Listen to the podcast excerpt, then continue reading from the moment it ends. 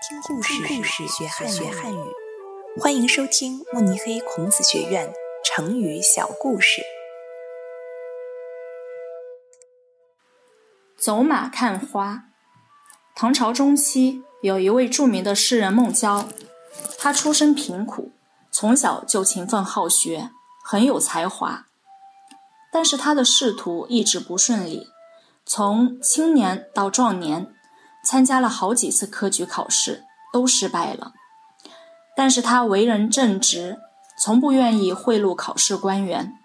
他一直想用自己真才实学获得成功。公元七九七年，孟郊又去京城参加了考试。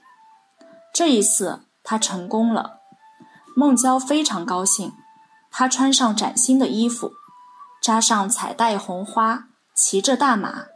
在长安尽情的游览，京城美丽的景色让他赞叹。他写下了一首诗《登科后》：昔日龌龊不足夸，今朝旷荡恩无涯。春风得意马蹄疾，一日看尽长安花。后来人们用“走马看花”来表示一个人心情很愉快。